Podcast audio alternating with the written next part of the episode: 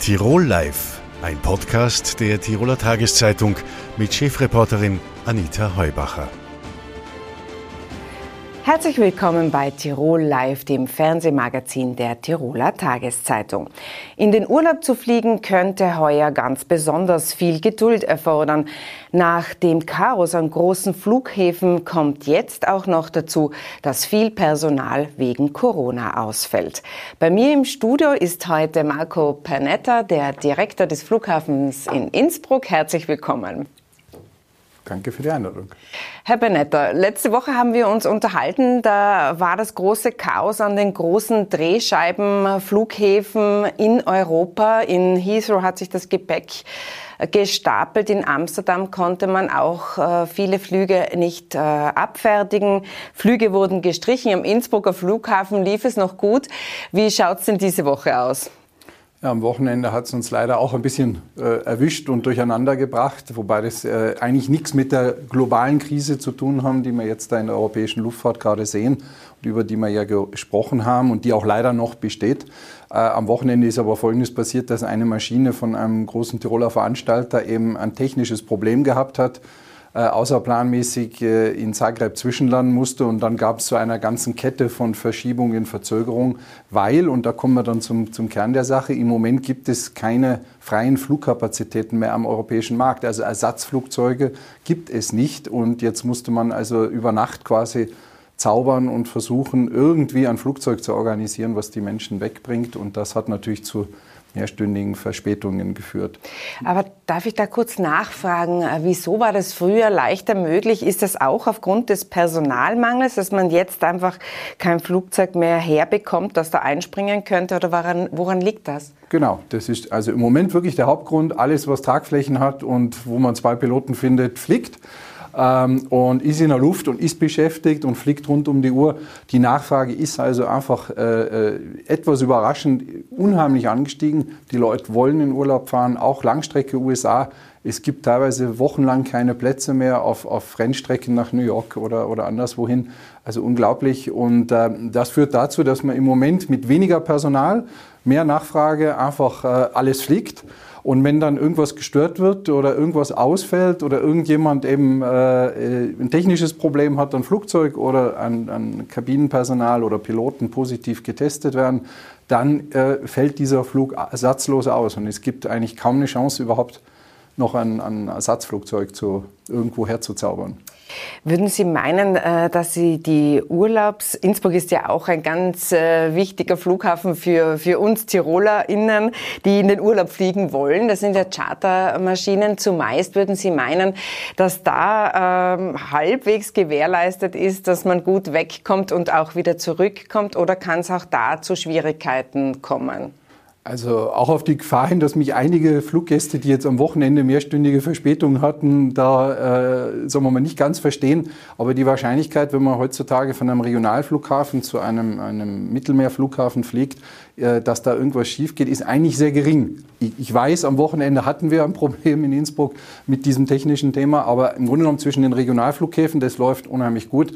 Das Veranstalterprogramm ähm, wird abgeflogen. Da gibt es auch bisher außer diese Verzögerung jetzt äh, technisch bedingt keine Verspätung. Problematisch ist es leider da, wenn man umsteigen muss auf Großflughäfen ähm, oder abfliegen muss an Großflughäfen. Da äh, merkt man selber, ich habe selber ja auch erlebt, aber ich kriege ja immer wieder Berichte, dass man eben teilweise stundenlange Verspätungen hat, aufs Gepäck stundenlang warten muss, dass Koffer nicht umgeladen werden.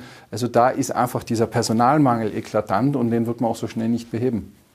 Jetzt werden die Flughäfen äh, ihr Personal und auch äh, die Fluglinien ihr Personal äh, besser bezahlen müssen. Sie haben ja schon äh, gesagt, Sie, es gibt schon einige Begünstigungen für die äh, Mitarbeiter. Auch äh, der Preis für das Kerosin steigt.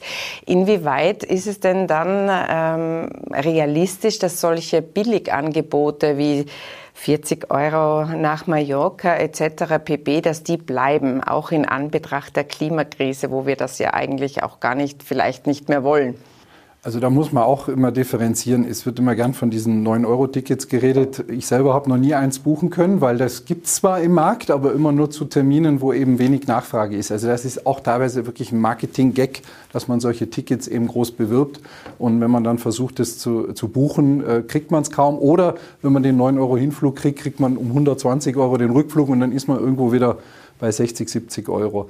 Ähm, jetzt im Sommer gibt es sowieso keine 9-Euro-Tickets. In diesem Sommer, egal bei wem man irgendwo schaut auf Buchungsmasken, da sind die Tarife extrem hoch. Also die Und Schnäppchen sind heuer nicht so, es ist alles voll. Also mhm. es braucht auch niemand last minute irgendwelche Sitzplätze, die noch leer sind, sozusagen auf den Markt zu schmeißen, wie es vielleicht schon mal war in Jahren, wo man Überkapazitäten hatte. Dieses Jahr hat sich der Markt nach zwei Jahren Corona komplett gedreht. Es gibt eine Übernachfrage im Grunde genommen auf allen Reisewegen. Man merkt es ja auf der Straße ehrlich gesagt auch. Ja. Auch die, die Bahn jammert, wobei die Bahn jetzt bei Urlaub am Mittelmeer nicht so eine tragende Rolle spielt, klarerweise. Ähm, aber bei den Flugzeugen gibt es diese Tickets nicht. Und ich muss dazu sagen, Sie haben völlig recht, Klimakrise. Ähm, Innsbruck äh, war noch nie Freund von 9-Euro-Tickets. Wir haben auch immer geschaut, dass wir eigentlich Airlines haben, die eben nicht einfach über den Preis äh, Leistung verramschen. Ich sage es jetzt mal so ganz klar. Äh, auch Tirol als Destination soll nicht verramscht werden. Deswegen sage ich auch ganz offen, versteht auch nicht jeder, aber wir haben auch nie die Ryanair gehabt in Innsbruck. Das hat mein Vorgänger schon so gehalten und ich kann nur sagen, das habe ich eins zu eins so übernommen. EasyJet ist aber auch sehr die sind billig. Schon wieder, äh, ist ein billig Airline, klar. Ja. Auch Eurowings oder Transavia sind, sind günstige Fluggesellschaften, aber mit so preisaggressiv äh, wie, wie, wie bestimmte Airlines, sage ich jetzt mal, arbeiten die nicht. Die arbeiten auch, äh, was Gehälter angeht, auf einem ganz anderen Niveau. Mhm. Äh, dass es mal ein Schnäppchenticket am Dienstag, sage ich jetzt mal, irgendwo nach London gibt im Jänner, das mag sein. Aber im Grunde genommen, die Durchschnittspreise sind bei 300, 400 Euro für einen Hin- und Rückflug und ich glaube, das ist ein fairer Preis. Also das, das macht Sinn und da können, kriegen ja die Beschäftigten, sage ich jetzt mal, normale Gehälter. Aber und, jetzt und ist es vielleicht Produkt. in der heurigen Saison etwas Besonderes, weil man so quasi nach zwei Jahren Reisepause jetzt wirklich extreme Lust hat zu verreisen. Aber rechnen Sie damit, dass es auch künftig äh, keine so, so günstige Tickets mehr geben äh, wird? Naja, bei uns äh, äh hat sie es in der Form für einen Urlaub wegfliegen noch nie gegeben. Auch im Winter die Touristen, die herkommen. Ich glaube kaum, dass da einer, sag ich jetzt mal, einfach unter 100 Euro hin und zurück zahlt. Ähm, insofern ist das äh, für Innsbruck nicht so relevant. Es wird aber auch am internationalen Markt wird es diese Tickets wahrscheinlich in der Form so schnell nicht mehr geben. Mhm. Äh, einfach die gesamten Kostensituation ist entsprechend gestiegen. Das Ganze, wir merken es ja alle als Bürger, egal was wir kaufen, es wird alles teurer und den Airlines geht es ja nicht anders. Dass bestimmte Low-Cost-Airlines weiterhin billiger sein werden wie andere Airlines, der Trend wird, wird bleiben, aber das, äh, sagen wir mal, dieses, dieses extrem Niedrigpreisniveau wird es wahrscheinlich am Markt nicht mehr geben, außer, ich sage, in, in total nachfrageschwachen Zeiten, mhm. dass man im November vielleicht einen Mallorca-Flug äh, einmal günstiger verkauft, wo jetzt vielleicht nicht jeder hinfliegen will. Ähm, das mag so sein, aber das wird jetzt am Markt mit den Kerosinpreisen, die wir im Moment haben, spielt das keine Rolle mehr. Äh, was auch immer wieder diskutiert wird im Zeichen des Klimawandels, das Ende der Kurzstrecke, dass man äh, manche Destinationen nicht mehr anfliegt. Das wäre beispielsweise auch Innsbruck-Wien, denke ich einmal. Würde äh, das, ist das eine Ihrer Überlegungen oder stellen Sie sich besser gesagt darauf ein, dass das einmal kommen könnte oder glauben Sie, dass diese Kurzstrecken erhalten bleiben? Also es gibt schon ganze Gelehrtenstreite, wie, wie Kurzstrecke definiert wird. Sind es die Kilometer, ist es die Fahrzeit mit dem Zug? Also mit dem Zug, dieses Parallelthema finde ich gut, weil ich sage jetzt mal, München-Venedig ist nach Kilometern eine Kurzstrecke, aber ich bitte jeden nochmal zu versuchen, mit Öffis von München nach Venedig zu kommen. Da ist man einen Tag lang unterwegs.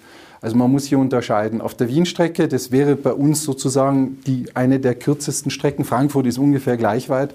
Ähm, das sind äh, Primärstrecken, auch Wien inzwischen zunehmend mit Umsteigeverkehren. Und da ist es jetzt ehrlich gesagt unrelevant, ob ich jetzt nach Amsterdam fliege und weiter nach New York oder nach Wien und nach New York.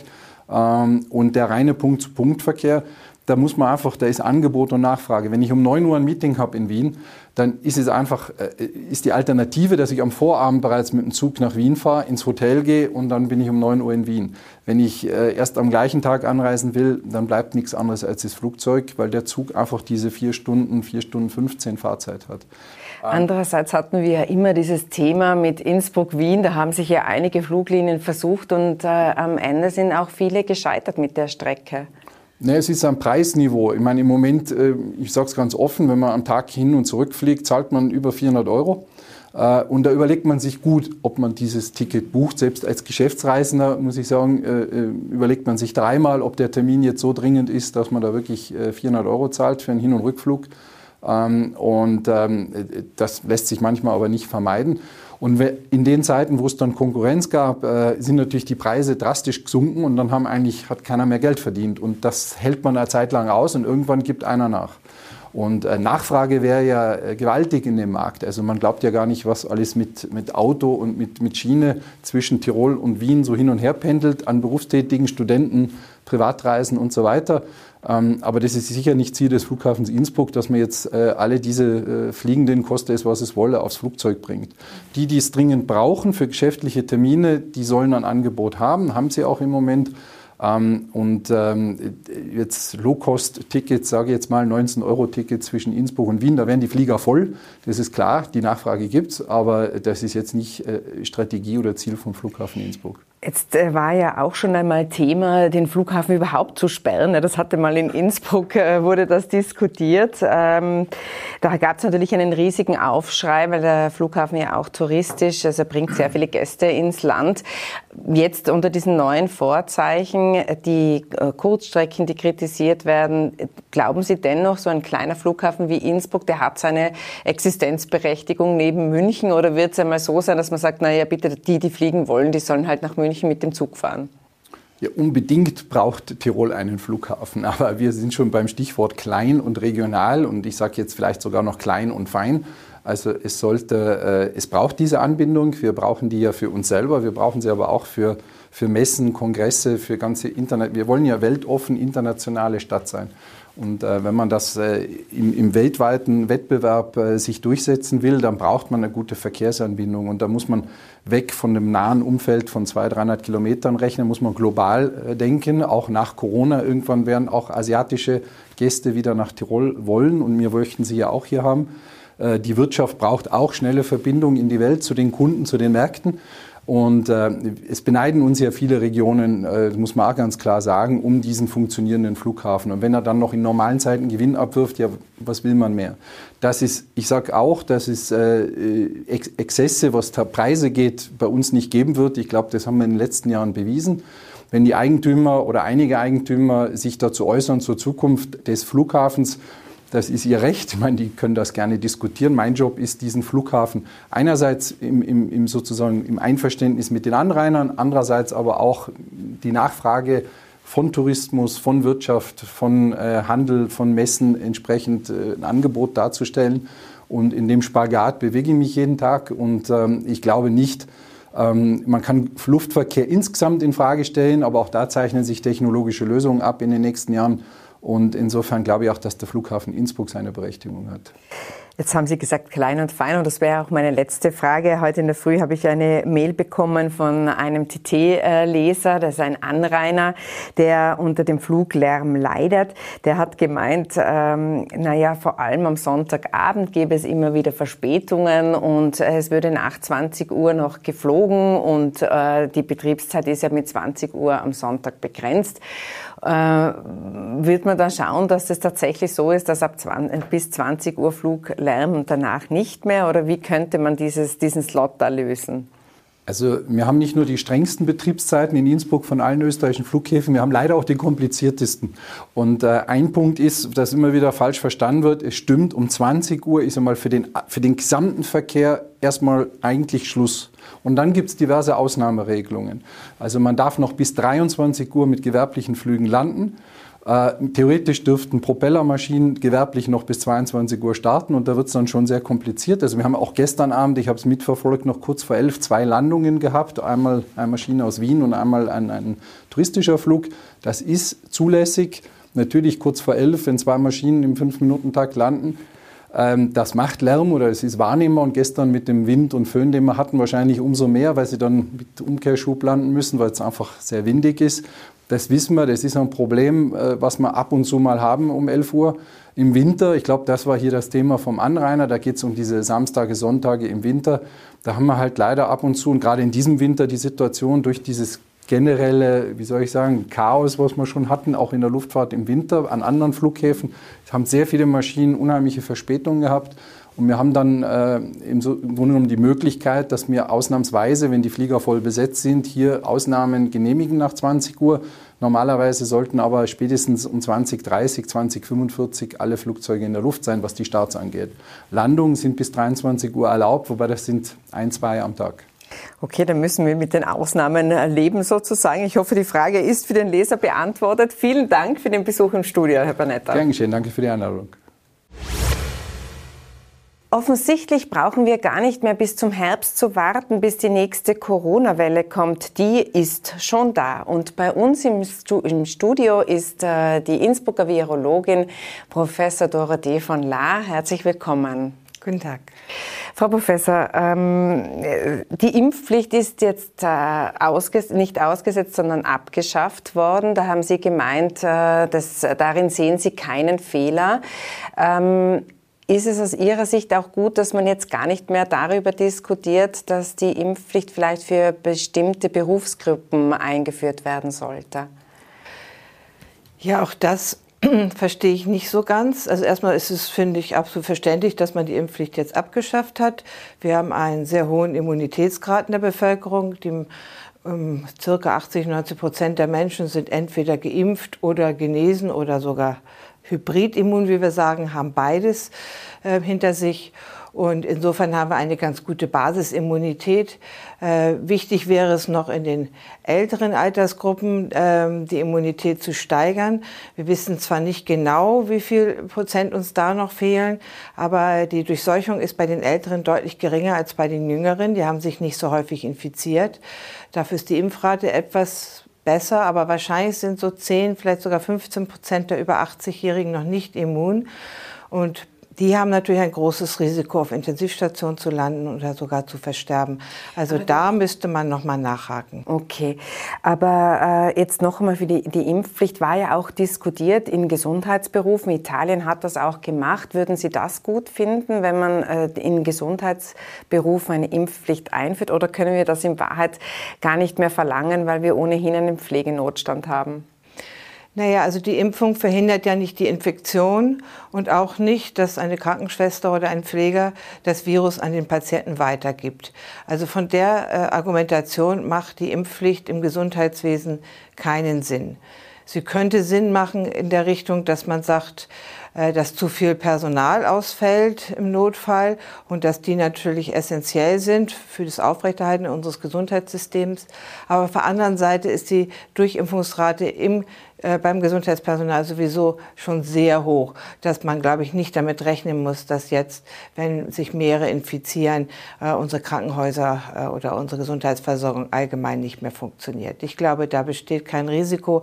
Also momentan macht eine Impfpflicht für mich weder fürs Gesundheitspersonal noch für die normale Bevölkerung einen Sinn. Äh, ich würde es allerdings begrüßen, wenn die Politik große Anstrengungen macht, gerade bei den über 75, über 80-Jährigen, dann doch noch mal intensiv zu schauen, ähm, ob da nicht doch noch einige durch eine Impfung geschützt werden könnten. Hat man sich vielleicht zu wenig um die wirklich vulnerablen und Risikogruppen äh, gekümmert, indem man immer auf die Gesamtbevölkerung äh, geschaut hat seitens der Politik? Ja, am Anfang hat man sich ja sehr um die gekümmert. Da wurde das ja fast zu viel gekümmert. Das heißt, die armen äh, Menschen im Altersheim waren sehr isoliert und haben natürlich unter der Einsamkeit auch sehr gelitten. Das war vielleicht auch nicht optimal. Aber ja, im Laufe des letzten Jahres wurde sich zu wenig gekümmert.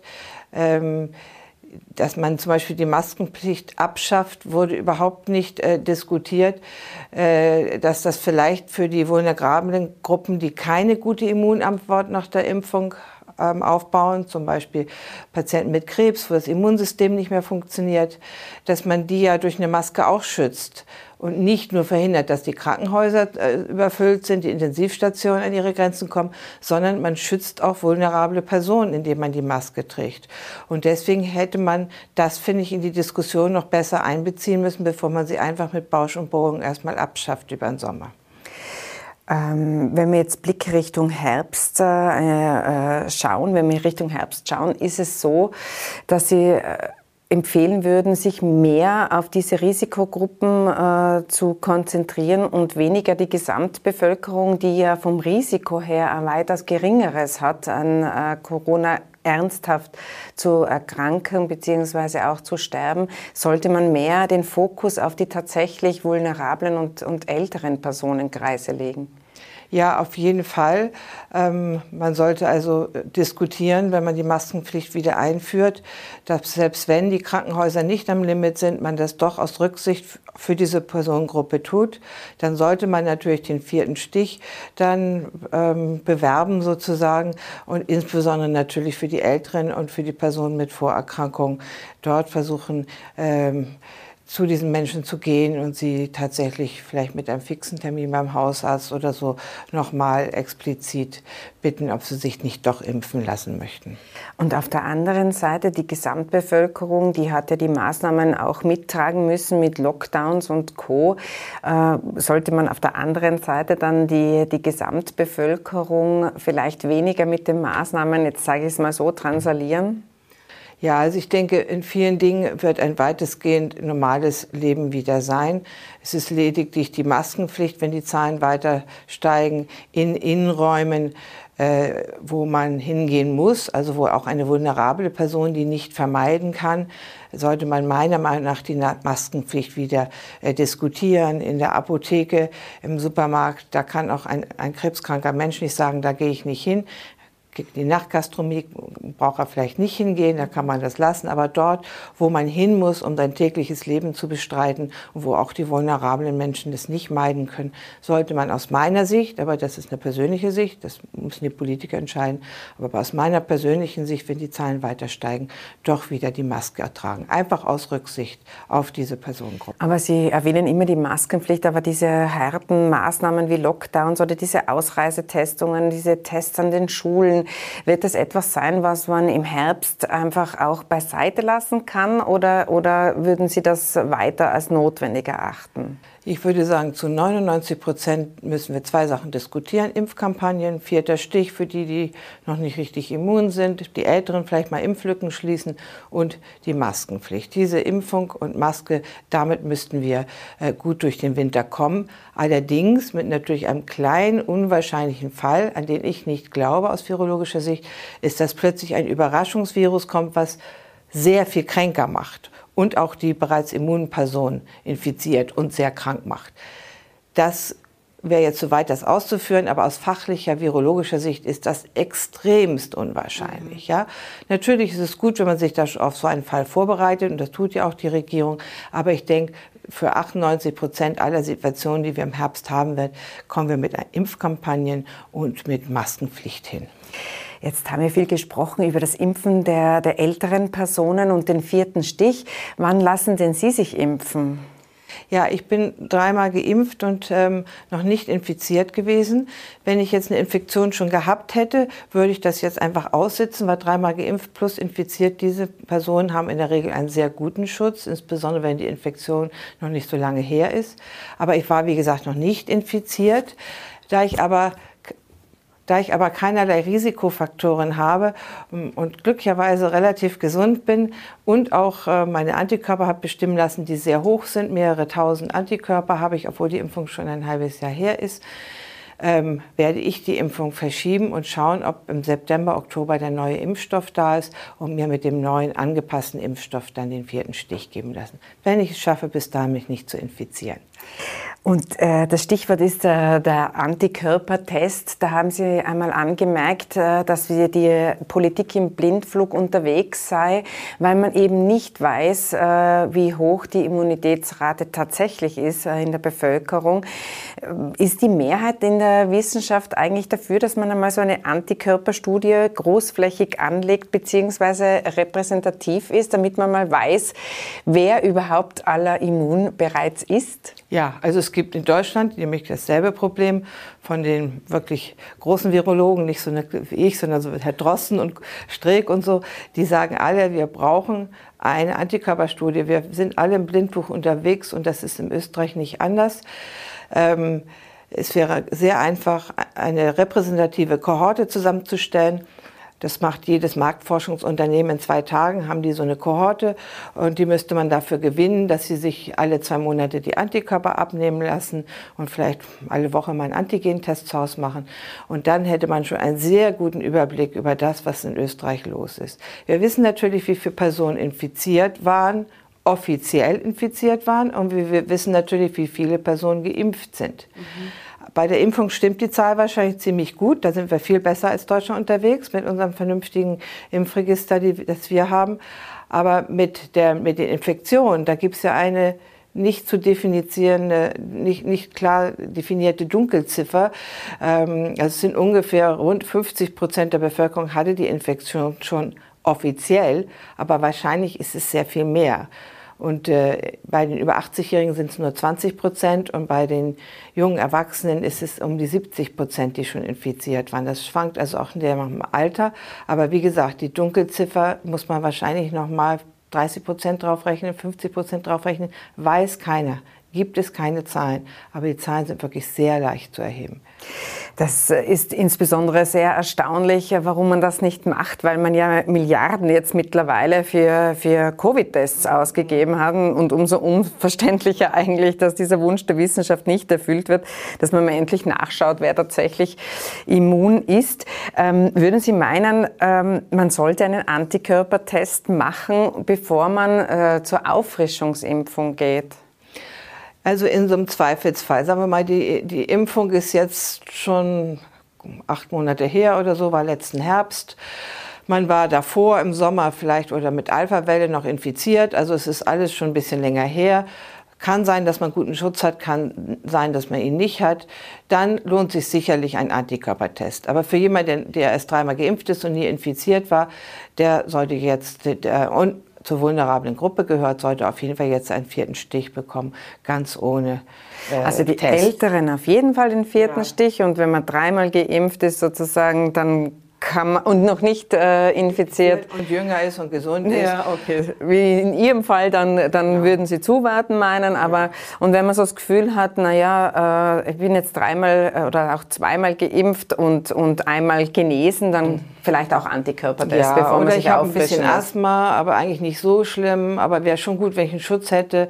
Aber ich kann auch noch, eigentlich noch warten. Ich gehe nicht ständig in, in, in Nachtclubs. Also ich kann auch noch zuwarten in solchen Fällen, wenn man sich nicht sicher ist, Antikörpertest machen, wenn der unter 1000 BAUs ist, auf jeden Fall auffrischen lassen. Das war ja auch immer so erstaunlich, dass man immer begründet hat, man weiß nicht, wie hoch äh, dieser Grenzwert sein muss, damit man sozusagen geschützt wird. Das war auch lange, lange Zeit die Begründung, warum man keine Antikörpertests, keine flächenmäßigen gemacht hat. Aber jetzt äh, ist es offensichtlich ja, klar. Ja, da ist schon was Wahres dran. Es ist einfach je mehr, je besser. Mhm. Also es gibt keinen Grenzwert, dem man sagt, man ist hundertprozentig geschützt. Ja, ja. ja, Je höher die Antikörper sind, je besser der Schutz. Aber 1000 ist so der... 1000 äh, nehme ich jetzt mal so als Maßstab, wo man dann auch gegen die Omikron so ganz gut geschützt ist. Das sehen wir bei uns. Dann haben die auch neutralisierende Antikörper, in der Regel auch gegen Omikron-Varianten. Aber es ist tatsächlich so. Natürlich ist 5000 besser als 1000 und 500 schlechter und 100 ist ganz schlecht. Also das ist klar. Das ist nicht so... Aber so, so zack, und dann ist man ja, so, das ja, geht so. Wäre nicht, wär nicht schlecht ja, gewesen. So in dem Bereich. Und wenn man sich dann, wenn man 1200 hat und unsicher ist und Asthma, kann man sich ja trotzdem noch impfen ja. lassen. Ja, aber wenn man 1000 hat und ist kerngesund und 40 und Bergsteiger und hat sonst nichts, kann man noch zuwarten. Jetzt haben Sie zuerst erwähnt den Trosten, äh, den Virologen in, in Deutschland und auch den Henrik Streeck, die ja oft so ein bisschen gegeneinander auch äh, ausgespielt worden sind. Der Henrik Streeck war der, der so ein bisschen dieses Moderatere mit dem Virus leben lernen. Trosten war immer sehr, sehr streng. Ähm, hat sich jetzt sozusagen der Henrik Streeck in der, in der Langbetrachtung dann durchgesetzt? Nein, es kommt immer auf den Zeitpunkt an, wenn man, wann man beschließt, es laufen zu lassen. Und das ist am Ende eine politische Entscheidung. Und auf dieser politischen Entscheidung, die muss darauf basieren, dass man sich darauf einigt, wie viele Corona-Tote toleriert eine Gesellschaft. Je mehr wir tolerieren, je früher können wir loslassen. Und das ist keine Entscheidung eines Virologen. Ich weiß nicht, warum die beiden Herren sich immer so als politische Entscheider aufgespielt haben, entschuldigen Sie das, also da, dargestellt haben. Wir machen oft den Fehler, dass wir ganz klare Ratschläge an die Politik geben. Wir müssten viel mehr Szenarien sagen. Wir sagen, okay, wenn wir jetzt alles durchlaufen lassen, rechnen wir wahrscheinlich diesen Winter nochmal mit 1500, 2000 Toten. Ähm, wollen wir das? Ist das okay für die Gesellschaft? Da muss die Politik das aber auch ehrlich sagen. Ja, wir haben auch tausend äh, Grippetote früher im Winter gehabt, haben wir auch toleriert. Jetzt tolerieren wir zusätzlich noch tausend Corona-Tote und dafür leben wir alle frei. Oder wir sagen, nee, wir wollen lieber nur 500 und dann tragen wir alle Maske und testen uns, wenn wir ins Altersheim gehen. Das sind alles Sachen, da, da muss die Wissenschaft viel mehr klar sagen. Wir können ja keine Ratschläge machen, wenn wir keine Zielvorgaben haben. Die Zielvorgaben muss die Politik geben, weil das ist eine gesellschaftliche Entscheidung. Und dann können wir Wissenschaftler raten, was man machen muss, um diese Zielvorgaben zu erreichen. Und der Streeck hat halt deutlich früher gesagt, ach, so ein paar Tote macht nichts, lassen wir laufen, während der, der, der, der Drosten natürlich als als Mediziner und Virologe, wir, tenden, wir tendieren dazu, jedes Menschenleben retten zu wollen. Ja, koste es, was es wolle. Streeck hat natürlich auch immer die Gegenrechnung aufgestellt. Er hat ja immer von den Kollateralschäden, die ja jetzt zum Teil auch eingetreten sind, Sie haben ja selbst erwähnt, diese, diese Isolation der Alten in den Altenheimen oder auch die Jugendlichen, die da sehr stark gelitten haben. Also man hat das immer so ein bisschen auf. Aber das ist eben wieder die Politik, die da zwischen den verschiedenen Fachdisziplinen mhm. auch abwägen muss. Ja, wir können praktisch als Virologen nur sagen, zur Verhinderung von Corona-Toten, von Krankenhauseinweisungen, von Intensivstationbelegung müssten wir die und die Maßnahmen Aber auch die, machen. Die Kollateralschäden sozusagen. Und dann fragen sie halt einen Bildungspolitiker und dann fragt er sie, was macht das, wenn wir die Kinder rausnehmen? Was macht das mit den Menschen, wenn man eine Maske trägt? Ich meine, das ist immer noch das, was am wenigsten macht und das tut weder den Kindern noch der unserer ähm, Wirtschaft was, wenn wir Maske tragen. Ganz, ganz im Gegenteil, man kann Masken verkaufen, ist noch ein Markt. Also ich weiß nicht, wo das Problem mit den Masken ist. Also ich denke, ähm, die, die Belastung, die, die eine Gesellschaft hat durch eine Maßnahme, können wir Virologen natürlich wie jeder andere Mensch ein bisschen abschätzen. Mhm. Aber es ist nicht unsere Aufgabe. Mhm. Unsere Aufgabe als Mediziner und Virologen ist es erstmal zu sagen, wie verhindern wir Erkrankung und Tod durch das Coronavirus. Hm. Jetzt haben Sie auch äh, sehr viele, Sie haben äh, auch die Politik beraten oder, oder Szenarien dargestellt und eins war ja diese Ausreisetests, damals in Schwarz beispielsweise, wo die Südafrika-Variante ja äh, sozusagen in Tirol aufgeschlagen ist. Ähm, aus heutiger Sicht wird sowas noch einmal äh, brauchen, dass man wirklich tatsächlich, es war ja damals sehr martialisch, das Bundesheer ist aufmarschiert mit den großen äh, Gewehren und, und äh, in Uniform und man hat da ja das, äh, einen ganzen Bezirk da äh, getestet. Glauben Sie, dass wir sowas noch einmal erleben müssen? Also stellen Sie sich vor, Omikron wäre gekommen, würde genauso krank machen wie Delta und es ist praktisch keine, also kaum einer geimpft und kaum einer genesen. Und so ein Omikron hätte sich ausgebreitet. Und das war Südafrika. Das war, hat sämtliche Immunantworten umgangen. Es war eine, die erste richtige immunologische Fluchtvariante. Sie machte aber viel kränker als Omikron. Und sie ist ja durch ganz Südafrika durchmarschiert. Und unheimlich viele Menschen haben ihr Leben gelassen da. Und die Tatsache, dass wir geschafft haben, ohne einen Lockdown, sondern nur durch diese Ausreisebeschränkung, das lokal zu halten, ist also eine enorme Leistung, muss ich sagen, der, der, des, des Gesundheitssystems hier, der öffentlichen Gesundheitswesen hier in Tirol, dass sie das so koordiniert hat und des Landes und das alle Achtung. Ja. Aber es musste sein. Also es, es war ja auch nicht lang, ich glaube einen Monat oder sechs mhm. Wochen und dann war das gegessen. Aber wenn man das hätte durch... Kommt sowas noch wieder? Wahrscheinlich eher nicht, Nein. wenn Sie sagen, zu 99 Prozent wird es nicht mehr. So Nein, wir haben ja eine ganz andere Situation. Es ist die Mehrheit geimpft oder genesen. Wir haben eine gute Immunität in der Bevölkerung. Ähm, wenn es durchläuft, das Virus, wie jetzt im Winter, haben wir ja sehr, sehr viele Infektionen gehabt, sind aber viele Infektionen so leicht, dass man es tolerieren kann. Krankenhäuser waren schon voll, aber Intensivstationen waren immer noch gut zu beherrschen und es, äh, es ist durchgelaufen, es hat sich eine Immunität aufgebaut und damit war die BA2-Welle vorbei. Gut, jetzt kriegen wir eine BA5-Welle, die wahrscheinlich ein bisschen flacher ist, weil der Sommer ist fürs Virus ein bisschen ungünstiger, da kann das Virus sich nicht so gut ausbreiten. Und es ist vielleicht gar nicht so schlecht, dass wir eine kleine BA5-Welle jetzt im Sommer haben. Dann sind wir alle vor BA5 im Herbst schon ein bisschen immun, sodass, wenn das Virus dann im Herbst mehr zuschlägt, es auf eine immunere Bevölkerung trifft. Aber wie gesagt, sichere Vorhersagen beim Virus sollte so man nicht gelernt. machen. Ist schwierig. Das ist immer für eine Überraschung gut, dieses Virus. Darf ich Sie zum Schluss, äh, zum Schluss was Persönliches auch fragen? Landeshauptmann Günter Platter hat bei seinem Rückzug gesagt, er hätte Morddrohungen äh, bekommen. Jetzt weiß ich, dass auch äh, die Virologinnen äh, sehr im Fokus gestanden sind. Wie ist es Ihnen damit ergangen? Wurden Sie auch bedroht? Ja, also ich wurde eigentlich meistens war das per E-Mail. Also ich habe zwei, dreimal irgendwelche blöden Sprüche auf der Straße abbekommen. Aber die E-Mails waren schon, hm, würde ich sagen, äh, sprachen nicht für eine Kinderstube, diese Herrschaften, die die verschickt haben. Ähm, und ähm, ja, damit lernt man erstens zu leben, zweitens löschen meine Sekretärin die meistens, wenn sie die vor mir sehen. Und äh, drittens ist es auch schon weniger geworden. Und ich glaube, ein bisschen habe ich auch gelernt, dass ich ähm, noch klarer mache, dass ich jetzt nicht sage, so und so müsst ihr das machen, sondern dass ich einfach versuche, die, äh, die auf wissenschaftlichen Fakten, äh, Fakten basierende äh, Szenarien zu erklären und zu sagen, ja, also damit schützt man die vulnerablen Gruppen, ähm, aber die Krankenhäuser, dafür bräuchte man es nicht machen. Also indem man wirklich klar sagt, welche Alternativen die Politik und damit die Gesellschaft hat, diesen Weg weiterzugehen und sich weniger als derjenige aufspielt. Es ist natürlich nicht so, war nie so gemeint, aber es kommt vielleicht so an, dass man sich nicht als derjenige aufspielt, der sagt, so müsste das jetzt machen. Weil es war nie so gemeint. Es war mir immer klar, dass ich als Virologe spreche, aber viele haben wirklich gedacht, ich, ich mache jetzt Anordnung für das Land. Ja, Das war nie meine, meine, meine Absicht. Frau Professor, vielen herzlichen Dank für den Besuch im Studio. Bitte schön, sehr gerne.